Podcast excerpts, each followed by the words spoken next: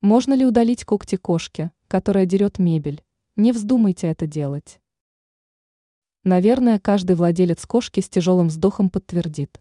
Да, домашние животные время от времени покушаются на целостность мебели. По этой причине у хозяев даже может возникать мысль о том, что неплохо было бы удалить у кота когти, чтобы он не смог больше шкодничать.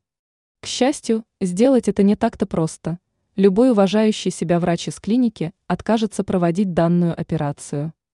Впрочем, так себе специалисты находятся во всех сферах, поэтому сейчас попытаемся донести до вас, почему же не стоит даже думать о том, чтобы лишить питомца когтей. Все дело в том, что в процессе анихэктомии у мурлыки ампутируется концевая целая фаланга пальцев вместе с когтями. Если вам это ни о чем не говорит, приведем аналогию с человеческой рукой – это то же самое, что и сломать все кончики пальцев и на руках, и на ногах. В результате кошки становятся в буквальном смысле инвалидами, ведь они относятся к пальцеходящим животным, которые опираются при ходьбе только на фаланги пальцев, а вы собираетесь лишить их тех самых передних фаланг.